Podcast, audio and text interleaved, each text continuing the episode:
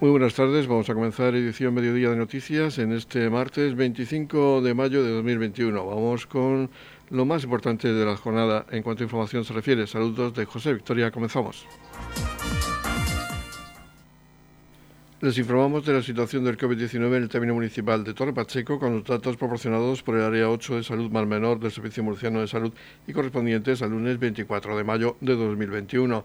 El total de casos activos es de 34. En Torre Pacheco Este, correspondiente al Centro de Salud NEUB, hay 11 positivos. En Torre Pacheco Oeste, también correspondiente al Centro Antonio Cózar de Torre Pacheco, son también 11 los contagiados. En Roldán hay 8 casos, en Barsicas 1, en Dolores de Pacheco y San Cayetano no se registran nuevos casos por COVID y en el Jimenado hay 3 positivos. El total de nuevos casos es de 3, no hubo altas el día anterior y el número de ingresados en el Hospital de los Arcos es de 10 personas por COVID. Se mantienen los niveles de alerta en color amarillo tanto en el área de salud este, correspondiente al Centro de Salud en como en el área de salud oeste, correspondiente al Centro de Salud Antonio Cózar. Edición Mediodía con toda la actualidad local.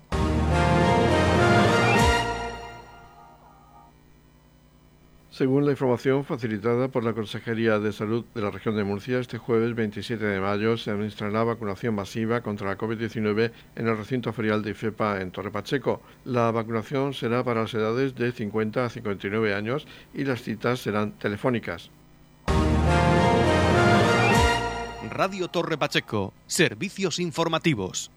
El Ayuntamiento de Torre Pacheco celebrará su pleno ordinario del mes de mayo este jueves, día 27, a partir de las 19 horas. Como siempre, este pleno ordinario del Ayuntamiento de Torre Pacheco será transmitido en directo por Radio Torre Pacheco. En el orden del día destacamos los siguientes puntos. Propuesta conjunta sobre denominación del Paseo Eduardo Vera Carrión. Propuesta de días festivos locales para el año 2022. Propuesta del concejal de urbanismo sobre desdoblamiento de la carretera RM F30 Torre Pacheco Los Alcázares. Resolución de delegaciones y aprobación definitiva si procede de la modificación del reglamento de partidos. Propuesta de la concejal de personal sobre obligatoriedad de inscripción electrónica en los procesos selectivos para el ingreso y acceso a plazas de empleado público. Propuesta del Grupo Municipal Vox sobre creación de una comisión especial para la vigilancia de la contratación pública. Propuesta del Grupo Municipal Vox sobre las restricciones tras el fin del estado de alarma. También en el apartado de control y fiscalización se dará cuenta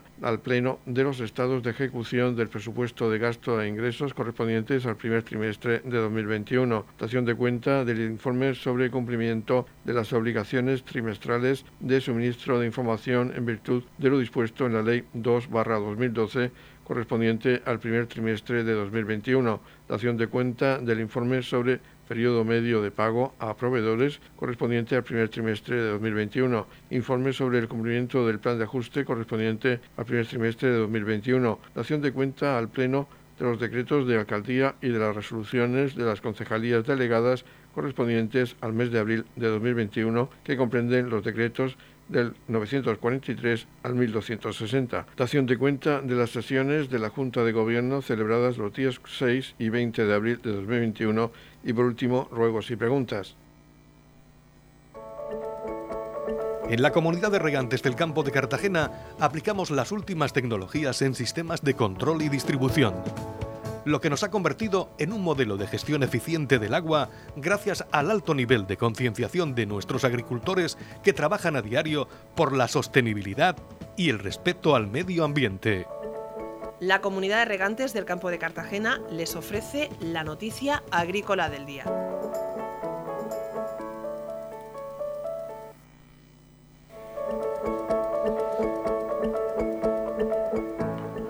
En la noticia agrícola del día vamos a hablar hoy del campo que afronta la campaña de verano con déficit de trabajadores.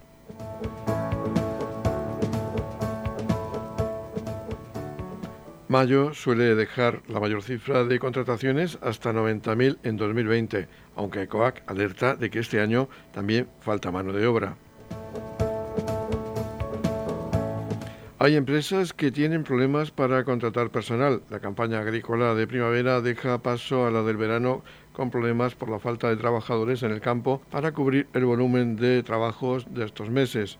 este mes de mayo hace falta trabajadores. Las empresas de trabajo temporal tampoco pueden aportar más jornaleros, señala Francisco Gil, secretario de COAC Murcia. La escasez de empleados en el campo no es nueva. Por lo general, el mes de mayo es en el que más demanda hay de empleados, hasta el punto de que la actividad agrícola registra más de 90.000 trabajadores dados de alta en la seguridad social a través del régimen especial agrario, por cuenta ajena. Ya el pasado año, la campaña de primavera y el comienzo de la del verano, los meses de abril, mayo, junio y julio, tuvo también problemas en la contratación de empleados. Las cifras del sector en la región llegan a representar más del 10% de las contrataciones en toda España.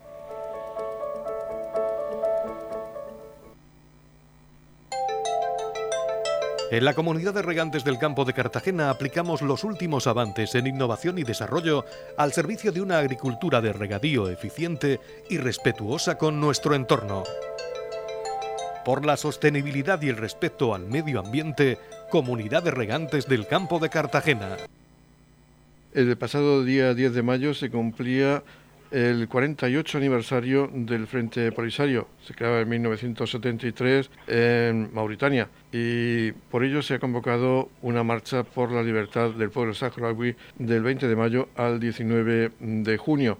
Vamos a hablar con la secretaria de la Asociación de Amistad y Solidaridad con el pueblo saharaui Mar Menor, Santa Postigo. Háblanos de esta marcha por la libertad que ya ha comenzado. ¿En qué consiste? Pues a ver, la Marcha por la Libertad nace de un movimiento sensibilizado con la causa saharaui, pero no propiamente de las asociaciones que somos solidarias y amigas ¿no? del pueblo saharaui. Nace de movimientos culturales, movimientos eh, deportivos, de derechos humanos, activistas, eh, pero no fue por el 10 de mayo concretamente. Eh, nace a raíz de el 13 de noviembre, cuando Marruecos rompió el alto el fuego en la guerra del Sáhara. Y, a raíz de ahí y la inactividad a la que España nos tiene acostumbrada, pues la población civil decidió que, que es el momento de hacer algo en España eh, pues que, a ver si de una vez por todas tocamos eh, ese sitio sensible al gobierno y decide actuar en consecuencia, porque aunque la guerra es Sáhara-Marruecos, pues no podemos olvidar que la responsabilidad primera pues fue del gobierno español de la época y de los sucesivos por no dar solución. En esta marcha, eh, ¿qué es lo que se pretende con ella ¿Y cómo se puede participar? Pues se pretende con ella eh, llegar a todos los pueblos posibles, a todos los el tipo de asociaciones, colectivos, por medio de la cultura, por medio del deporte. La marcha, como propiamente su nombre indica, es una marcha andando desde muchos puntos de España. Y pues en los pueblos por los que se va pasando se pide que los ayuntamientos, colectivos, asociaciones, primero se unan al manifiesto, ¿no? en el que se exige al gobierno de España que pare la guerra, pero con soluciones, no con promesas que luego, pues como hemos visto en todos estos años, no, no se cumplen. Y, además, pues ver que hay muchas maneras de, de apoyar a la causa saharaui. Hay pues asociaciones eh, de diversa índole, colectivos culturales que van haciendo actividades por donde pasamos y entonces pues eh, si se hace un acto cultural hay gente que a lo mejor no sabe qué es el Sáhara pero ha visto anunciar el acto cultural y va y en ese acto se va a hablar de que este acto se está haciendo en apoyo al Sáhara se va a leer un manifiesto y es una manera pues de sensibilizar y de llegar a la gente por, por de diversas maneras ¿no? ¿Y cómo estáis viviendo esta situación que se ha provocado desde Marruecos, mm, según ellos, según desde Marruecos, por la presencia en España de Ibrahim Gali, el presidente, el responsable de, del Frente Polisario y presidente de la República Saharaui? ¿Y cómo estáis viviendo esa política de, de no transigencia con, con esta persona y sobre todo con esa invasión, entre comillas, que han realizado a través de Ceuta y Melilla. Bueno, eh, con respecto a la presencia de Brahim Gali en España, Brahim Gali fue durante 10 años delegado del Frente Polisario para España. Si realmente el problema fuera Brahim Gali eh, como cargo institucional del Polisario o, como persona, como otras personas han intentado también decir, porque antes no y ahora sí. O sea, creemos, tenemos claro que es una excusa para, chantajear a España y a Europa y, además es que eh, históricamente en España, a pesar de que otras muchas responsabilidades no se han llevado, eh, se han recibido a líderes del Polisario y, presidentes de la República Árabe Saharaui Democrática. Hay delegaciones saharaui, que es eh, lo que sería el equivalente a consulados o tal, pero al no reconocer España la República Árabe Saharaui Democrática, pues son delegaciones institucionales, lo que hay en todas las comunidades autónomas y provincias. Entonces, si realmente el problema es que haya un representante del Polisario o el máximo representante del Polisario en España, porque si se deja que haya uno por comunidad autónoma y provincia, porque si se permitió que Aznar eh, recibiera al presidente anterior, o, Zapatero, que, con Rajoy también. Entonces, ¿dónde está el problema? Hace dos años y hace cuatro o cinco, si no recuerdo, dos grandes dirigentes del Polisario han muerto en hospitales españoles por enfermedad y eran atendidos en España. ¿Dónde está el problema? ¿Creéis que esta situación va a perjudicar más la ayuda que se presta al Frente Polisario desde España? Bueno, la ayuda que se eh, presta al Frente Polisario como tal desde Me refiero a, los es humanitaria, exacto. Exactamente, entiendo. Es humanitaria. Eh, dudo mucho realmente que, afecte, porque España también dejando claro que eh, lo que exigimos de España es mucho más que ayuda humanitaria, ¿no? Desde que esto comenzó. Pero aún habiendo crisis, aún nosotros sintiendo, nosotros me refiero a los saharauis del movimiento solidario, que muchas veces son un poco acciones hipócritas, ¿no? Porque te, te aumento la ayuda humanitaria, pero por otro lado estoy vendiendo armas a Marruecos, ¿no? Es como... Entonces, ¿en qué puede afectar? Realmente no... Para nosotros, incluso aunque bajase algo la ayuda humanitaria, eh, España ha traicionado y ha, sido tan hipócrita y está siendo muchas veces hipócrita con la causa saharaui que no creemos que sea eh, que baje la ayuda tanto como para que realmente sea un problema de, de alimentación más grave que el que ya hay, ¿no? dándose las condiciones de refugio y los recortes que de, con las diferentes crisis ya ha habido en general en la ayuda humanitaria. Pues eh, agradecemos a la secretaria de la Asociación de Amistad y Solidaridad con el pueblo saharaui Mar Menor, a Santa Postigo, que nos haya atendido en esta jornada, nos haya hablado de esa marcha por la libertad del pueblo saharaui que se lleva a cabo hasta el 19 de junio y también nos haya explicado esa situación que se vive como excusa por parte de Marruecos ante el problema no resuelto del Sáhara Occidental. Muchísimas gracias a vosotros por darnos voz y hacer, hacernos este huequecito siempre que, que hay noticias relevantes sobre el Sáhara. Edición Mediodía. Servicios informativos. La Concejalía de Comercio y Orientamiento de Torre Pacheco, en colaboración con COEC Torre Pacheco, ha organizado la campaña El verano tiene premio, del día 10 de mayo al 19 de junio. Está financiada por la Dirección General de Comercio e Innovación Empresarial de la región de Murcia, perteneciente a la Consejería de Empresa, Industria y Portavocía, y pretende continuar con la dinamización y reactivación del comercio local. Se trata de la tercera campaña de las cinco previstas para este año 2021. La promoción se realiza a través de la plataforma Contigo Siempre, a la que pertenecen 95 comercios del municipio de Torrepacheco que están adheridos a la misma y podrán participar todas aquellas personas que hagan una compra superior a los 10 euros. Al igual que las anteriores campañas, consta de un premio de 1.000 euros, dos premios de 500 euros y cinco premios de 200 euros. El sorteo para conocer los ganadores se efectuará el día 19 de junio en Radio Torre Pacheco. Esta campaña la ha presentado la concejal de Comercio, Yolanda Castaño, quien ha estado acompañada por el secretario de COEC en Torre Pacheco, Felipe Guillén, y por Félix Castillo, presidente de la Asociación de Comerciantes de Torre Pacheco. Escuchamos a Yolanda Castaño hablar de esta nueva campaña de promoción del comercio. La campaña El Verano tiene premio, será, será lanzada desde la plataforma Contigo Siempre y tendrá una validez desde el 10 de mayo hasta el próximo 19 de junio. El sorteo será el 21 de junio, día que comienza el verano, y es una campaña más para fomentar el comercio en empresas minoristas del municipio de Torre Pacheco.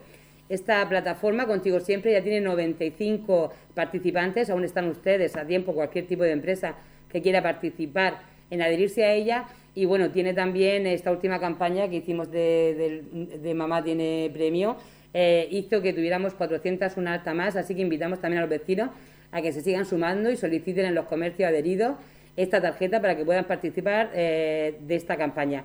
Los premios, como ya conocen ustedes, son cinco premios de 200 euros, dos premios de 500 euros y un primer premio de 1.000 euros. Este sorteo será el día 21 de junio a las 12 y media en la radio municipal de Torre en directo. Y bueno, pues decirle que, muchísimas gracias. Estas campañas están siendo un éxito. Eh, la segunda campaña dobló en ventas eh, la primera y esperemos pues que esta siga ayudando para fomentar el consumo en el comercio local. Agradecer siempre la colaboración de, de COE, de la Asociación de Comerciantes, en estas campañas, en esta iniciativa a los funcionarios de desarrollo local que, que, también pues trabajan muchísimo en pensar en este tipo de campañas que puede ayudar pues tanto al comercio, porque pueden tener compras que le van a revertir con estos premios, como también a los ciudadanos, que bueno, son momentos difíciles y también les sirve para que puedan hacer sus compras a los premiados en estos comercios. Lo la única condición es que ustedes tienen que gastar más de 10 euros, serán todas las compras que tengan un valor de más de 10 euros y basen su tarjeta contigo siempre. Y luego los premiados pues tendrán un máximo de 200 euros a gastar en cada comercio para que sea un poco más proporcional el gasto entre todos ellos. Así que pues animarles desde aquí a que sigan consumiendo y ayudando a nuestros vecinos, a nuestras familias, para que sigamos eh, subiendo en estas ventas del comercio local que tanta falta les hace. Radio Torre Pacheco, servicios informativos. Vamos a hablar de exposiciones y en esta ocasión nos vamos de Torre Pacheco hasta Cartagena porque galería, en la Galería de Arte Bambara, en la calle San Francisco de Cartagena, tiene en marcha la exposición Máscaras Rituales Africanas. Vamos a hablar con su director, con Luis Artés. Háblanos de esta muestra que está enfocada pues, en esas máscaras, en este caso en el continente africano. Sí, es, una, es un estilo de arte que a Bambara siempre le ha gustado mucho. De hecho, el propio nombre de Bambara es el nombre de una etnia africana de Mali. Y en este caso solamente se relaciona con las máscaras. Tanto todo el tipo de arte ritual africano es una estética muy admirada por todos los, artistas de principios del siglo XX que admiraban todo, su inspiración, toda la estética, toda la espiritualidad que representaba a todo un continente. De hecho, eran grandes coleccionistas de máscaras, tanto Picasso como Matisse y otros, otros creadores plásticos. Entonces, en este caso es una selección de máscaras de la colección de Bambara, que la colección de Bambara viene de mucho antes que existiera Bambara, ya esta colección de arte ritual africano estaba, estaba más o menos cerrada antes de que se inaugurara la galería. Y en este caso pues es una selección de máscaras de Gabón, del Congo, eh, de Mali, mucha representación del país Dogón, que es una estética muy interesante de un, de un país, de una etnia africana muy espiritual. Y, y ha quedado muy interesante y muy atractiva por si a alguien le apetece pasarse mientras que se pasea en alguna visita a Cartagena, pues estaré encantado. Estamos de, de martes a viernes, de 5 a 8, y hasta, la exposición estará hasta el 30 de junio. ¿Hay alguna característica, un nexo de unión en estas culturas? No, no es la, la importancia de la máscara como objeto ritual para suplantar al yo, lo que llamamos en Occidente el ego, la máscara lo anula, te haces invisible a tu propio yo y es un puente con la espiritualidad, sirve para las danzas, para celebrar la, la llegada de las lluvias, eh, las estaciones, las cosechas, hay máscaras para todo tipo de cosas, y la caza, en fin, es todos los rituales de la vida y de la muerte en África. Pues vamos a hacer ese recordatorio, Galería de Arte Bambara en Cartagena, en la calle San Francisco número 5, y el horario de visitas de martes a viernes de 17 a 20 horas y estará hasta el día 30 de junio. Sí, allí os esperamos.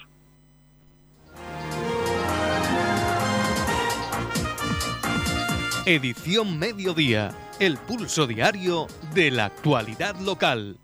Ahora vamos a hablar de deportes y vamos a hacerlo con el fútbol sala femenino, en concreto con el encuentro que disputaba el Barranquillo STV Roldán del fútbol sala femenino frente al Hércules de Ceuta A en el pabellón Guillermo Molina de Ceuta el pasado sábado. Vamos a hablar de este encuentro y la eliminatoria de la liguilla de permanencia en segunda división con el delegado del equipo, José Antonio Artero. Coméntanos por qué fue una eliminatoria deportiva, pero una situación atípica por lo que vivisteis en, Ceuta. Pues sí, la verdad es que, bueno, en el ámbito un poco extradeportivo, que es lo que hemos vivido durante, yo creo que toda España durante la, la semana pasada, pues bueno, fuimos, el, viaje pues un poco estaba condicionado un poco a eso, ¿no? Un poco a, ver la situación que había allí, ya nos habían comentado que, que, bueno, que la situación en los últimos días se había pacificado bastante y que bueno, que no había, no había problemas en cuanto a seguridad y demás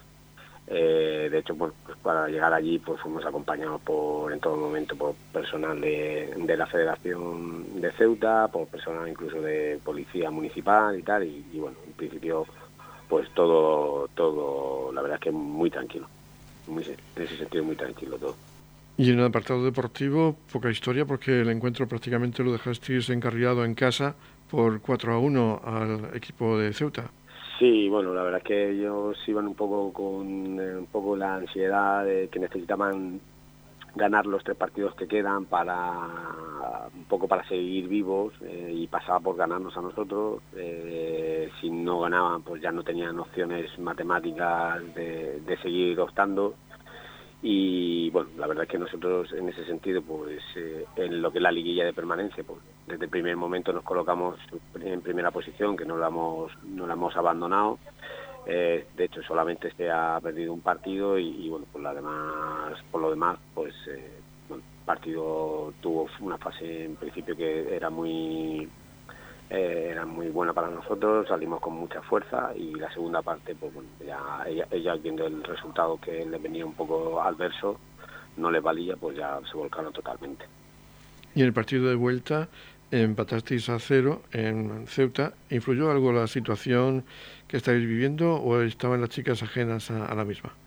No, era, era ya te digo, bueno, fuimos en, bueno, que llegaba la hora del partido, pues fuimos unos estiramientos por allí y bueno, la vida en la ciudad pues era totalmente normal, quiero decir, no, no, se veía no se veía nada típico ni más policía de, la que normalmente podemos, podemos ver en nuestras ciudades, si es cierto que en el puerto pues ahí sí había más, más, presencia policial, guardia civil y tal, pero bueno, lo que ya te digo, que lo que es el, en el paseo que vimos no observamos nada extraño, nada. Sí es cierto que había algún grupo pues de, personas que se notaba que habían podido saltar y que estaban un poco pues desperdigados, pues por aquí, luego a lo mejor otros dos o 20 minutos o media hora después, pero no, no había nada, no había nada extraño. Y en cuanto a lo estrictamente deportivo, ya estáis un año más en segunda división. ¿Qué balance puedes hacer de la temporada?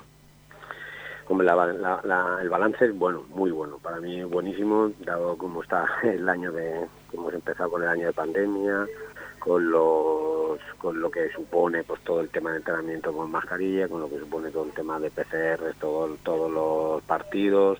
Entonces ha sido un año complicado. No obstante, eh, para mí es un año, una valoración muy, muy, muy positiva jugadoras muy jóvenes, la media de edad nuestra es un, de 19 años, lo cual pues te puedes imaginar, pues, jugamos con plantillas de, jugadoras que tienen una media de 22, 23 años, por lo cual esa media muchas veces se ha apagado, la juventud, pero, pero muy contento. Y estáis mm, orgullosos porque además soy cantera del equipo de primera división y ves muchas jugadoras con futuro. Sí, bueno, de hecho, ahora mismo este año ya, ah, ya se ha incorporado una, una jugadora, Laura Fernández, que bueno, venía a, venía destinada al equipo de, del filial, ¿no? a nuestro equipo, ya ha debutado, ya debutó hace tiempo en el primer equipo y cada vez, cada fin de semana pues tiene tiene más minutos, disputa más minutos y, tiene más confianza del entrenador de, del primer equipo y eso bueno pues te hace ver que la cantera es indispensable porque bueno o sea, eh, en los momentos que estamos un poco también de certidumbre económica y tal que tú puedas tirar de un filial para ir incorporando gente pues es, es fundamental y de cara a la próxima temporada ¿Cómo o cuándo vais ya a empezar a trabajar en la misma?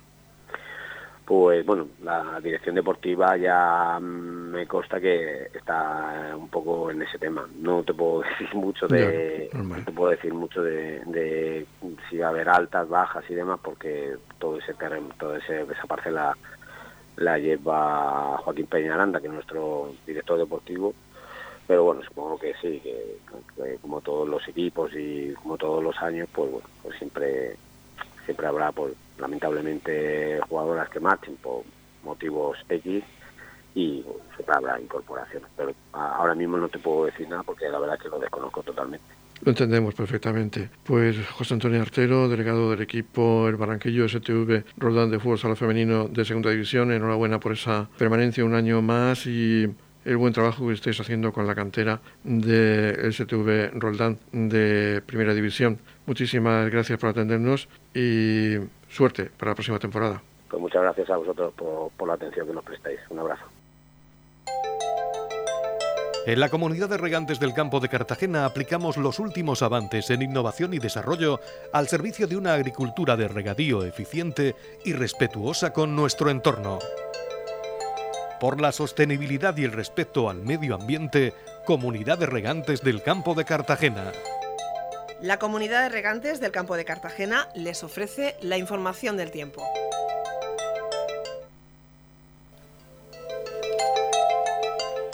Información meteorológica de hoy martes 25 de mayo. Habrá intervalos de nubes altas tendiendo a cielo nuboso al anochecer, temperaturas mínimas en ascenso y máximas en descenso en el interior y sin cambios significativos en el litoral. Máximas de 25 grados en la capital de la región, 23 grados de máxima en el Mar Menor con mínimas de 14 grados y en el campo de Cartagena máximas también de 23 grados con mínimas de 16 grados.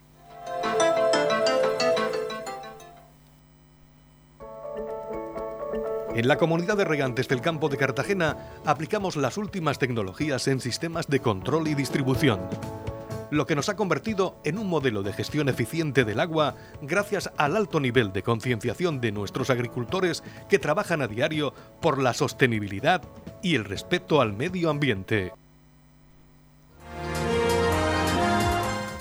Y ya nos toca despedir edición Mediodía de Noticias. Nos volveremos a encontrar en cuanto a información local a las 20 o 30 horas con edición de tarde este mismo martes. Ahora les dejamos con toda la actualidad regional que nos traen los servicios de noticias de Radio Nacional de España. Edición Mediodía lo pueden escuchar en la red de nuestra página web www.radiotorrepacheco.es. También tienen más información local en el Facebook de Radio Torre Pacheco e Instagram. Feliz mesa para todos. Muchas gracias por seguirnos cada día y muy buenas tardes.